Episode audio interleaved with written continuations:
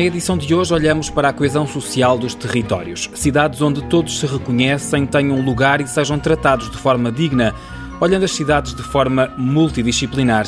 Arquitetura, engenharia, sociologia, entre outras disciplinas, sem costas voltadas e passando da teoria à prática. Uma abordagem multidimensional. É assim que o sociólogo e professor da Universidade do Porto, João Trancoso Lopes, vê o caminho para a coesão social dos territórios.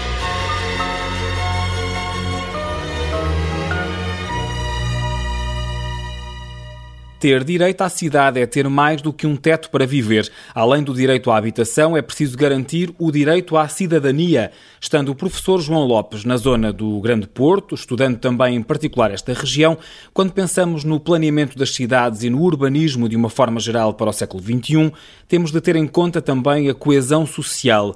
O que significa uma cidade mais coesa e como é que temos isso em conta que caminho podemos trilhar para chegar lá? Uma cidade mais coesa significa, antes de mais, uma cidade onde todos se reconheçam. Isto é, onde todos tenham um lugar e onde todos possam ser tratados eh, dignamente. Há aqui uma questão que é de inserção e de reconhecimento.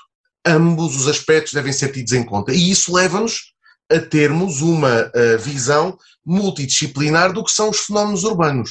Nós não podemos persistir na ideia de que a arquitetura vai olhar para as cidades de uma maneira, a antropologia de outra, a engenharia de outra, a sociologia de outra e permanecer como infelizmente ainda permanecemos de costas voltadas ou então fazendo um elogio da interdisciplinaridade, mas que é retórico, não é concreto.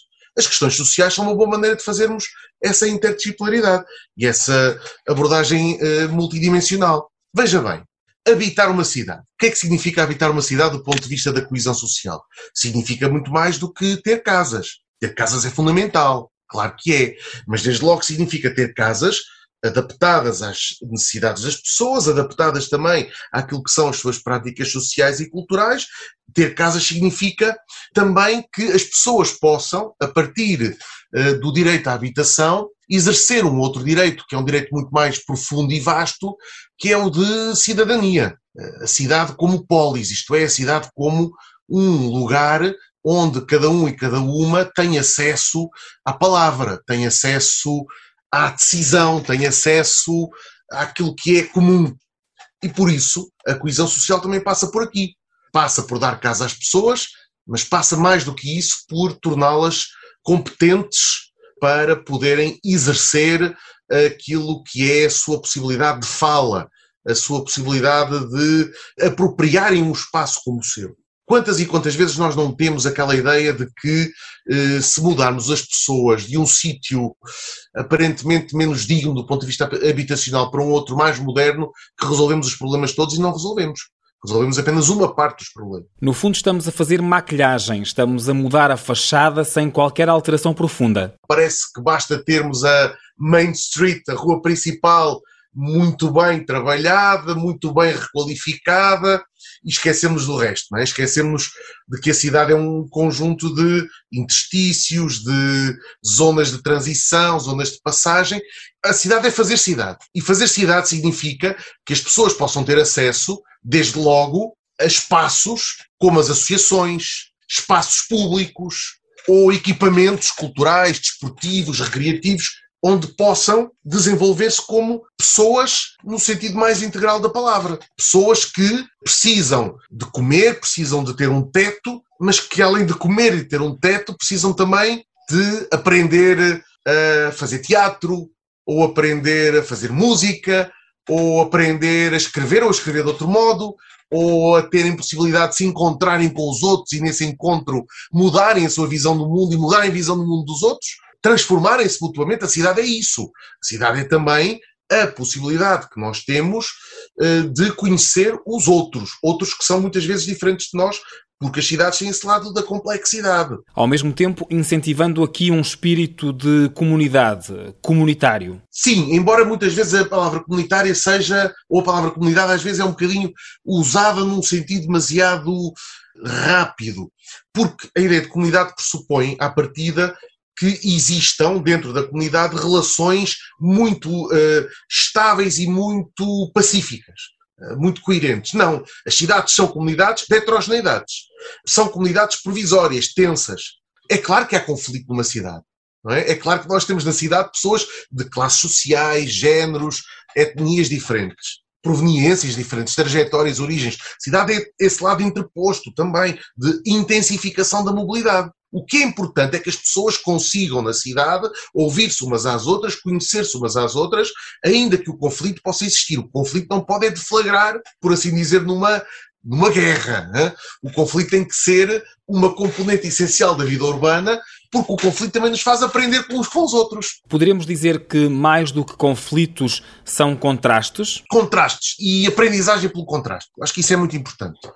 Querermos cidades demasiado higienizadas, normalizadas, standardizadas, é uma perda, porque isso vai retirar aos modos de vida sentido, complexidade, textura. E esse sentido, essa complexidade e essa textura são essenciais para enriquecermos a nossa experiência urbana. E por isso é que eu insisto muito nesta ideia de que a alteridade, isto é o contacto com o outro, o tal que é diferente de nós, longe de nos prejudicar, aumenta-nos, acrescenta-nos. E já está a ver, por tudo isto, habitar uma cidade é muito mais do que ter um teto.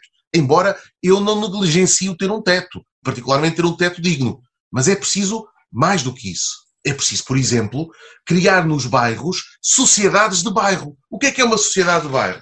É um lugar de algum interconhecimento. É o tal lugar onde eu me sinto pertença de algo, sinto que estou incluído, se quiser, da dita comunidade, sinto que sou reconhecido pelos outros, que os outros sabem quem eu sou, que os outros uh, sabem como é que eu me situo nesse espaço, que é um espaço social também e cultural, não é apenas físico. Creio que esse sentido de sociedade de bairro é muito importante. A cidade como um conjunto de bairros ou como um conjunto de subculturas que, sendo diferentes, têm possibilidades de comunicar entre si, parece-me ser um ganho essencial desta visão uh, multidisciplinar do urbanismo. E em que ponto é que estamos? Nomeadamente nos territórios que estudam melhor, há já uma forma diferente de ver o território? Nota alguma mudança? Eu noto que hoje já se percebe que é mais importante ter em conta a tal visão integrada, a tal visão do todo, a tal visão que não hierarquiza de uma maneira muito simplista as necessidades humanas.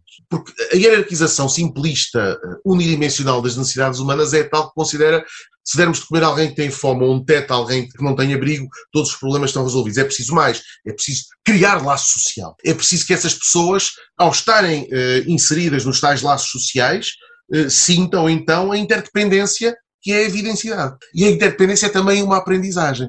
E então, se eu tiver nos locais de habitação as tais associações, os tais movimentos sociais, os tais centros de formação, os tais equipamentos ou os tais espaços públicos, que são lugares de encontro e de comunicação, eu terei um acesso muitíssimo mais rico a esse todo complexo que é a cidade. Não apenas o teto, não apenas o pão, participação, cultura, etc. E é esse acesso que o professor, num capítulo de livro que escreveu, que fala sobre os muros do Porto, um ensaio sobre o direito à habitação e o direito à cidade, esse acesso é o direito à cidade, o direito de viver a cidade? Exatamente. O direito à cidade, uma expressão já antiga que vem de um sociólogo e filósofo francês, o Henri Lefebvre, é uma expressão que nos diz que hoje em dia as pessoas querem lutar pela educação na cidade, querem lutar pelas comunidades de aprendizagem na cidade, querem lutar para que a cidade possa ser então um lugar onde se encontrem e onde aprendam uns com os outros, onde os serviços públicos tenham qualidade, onde os transportes os libertem do gueto das casas. As casas onde as pessoas vivem não podem ser guetos. As casas têm que ser, sem dúvida alguma, lugares digno e de conforto, mas também um ponto a, partir do qual as pessoas chegarão a outros lugares. Esta tendência que nós temos, é? muito portuguesa, que tem muito a ver com o facto de, por razões históricas eh, e culturais, e nessas históricas e culturais o peso económico é também preponderante, sermos um povo que compra casas, ainda que compre casas que nem sempre têm qualidade e compre casas endividando-se, mas como a despesa com a habitação no orçamento familiar é tão grande, as pessoas investem quase tudo na casa, na sua decoração, no melhoramento que vão fazendo, na bricolagem e às vezes esquecem-se de sair. As saídas culturais para ir ao espaço público, para ir a um teatro amador ou a um teatro municipal, para ir ao cinema, para ir a uma associação, para ir a um espetáculo desportivo, essa saída do ambiente de todos os dias é um enriquecimento dos nossos repertórios, da nossa informação, da nossa vivência. É dar mundo ao mundo. E por isso é que eu acho que é tão importante eh, nós eh, não ficarmos apenas centrados nessa domesticidade, que pode ser muito confortável, mas que é sempre uma experiência mais empobrecedora, porque dentro de casa nós conhecemos os da nossa família, os da nossa frátria, mas não conhecemos a pátria que é a cidade e que é sempre mais vasta e mais complexa. Para terminarmos, professor João Lopes, esta fase de pandemia que vivemos, embora não nos tenha possibilitado essas saídas culturais de que falava, permitiu-nos viver os espaços da cidade de outra forma, de alguma maneira mais intensa? Eu acho que permitiu, como já alguns disseram, sentir a cidade. A cidade, o Lefebvre dizia isso também, pode ser analisada pelos seus ritmos. Ele, aliás, propunha algo que se chama ritmo-análise e que vem de um filósofo português da Universidade do Porto do início do século passado. Essa ritmo-análise é, afinal, perceber que dentro de uma cidade nós podemos mobilizar todos os nossos sentidos, o olfato, o tato, a visão, a audição, todos eles, para percebermos a tal textura de que ela é feita. E se a cidade é ritmo, o silêncio que a cidade ganhou durante a pandemia, embora possa parecer depressivo, desolador e até criador de um sentido de perda social, também nos permitiu escutar o silêncio da cidade. Escutar o silêncio da cidade é perceber que ela tem imensas potencialidades. O vazio da cidade, creio eu, pode dar-nos por contraste um enorme desejo de a voltar a ocupar de outro modo de um modo menos especulativo, de um modo menos consumista, de um modo menos predatório, de um modo menos agressivo, enfim, de um modo em que seja possível então ter as tais diferenças a comunicarem umas com as outras. Uma cidade mais coesa em termos sociais é aquela em que o cidadão, mais do que habitá-la, tem sentimento de pertença na comunidade e se sente reconhecido pelos outros.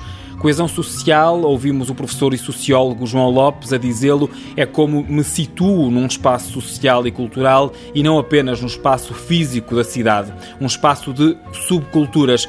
Hoje trouxemos uma visão multidisciplinar do urbanismo.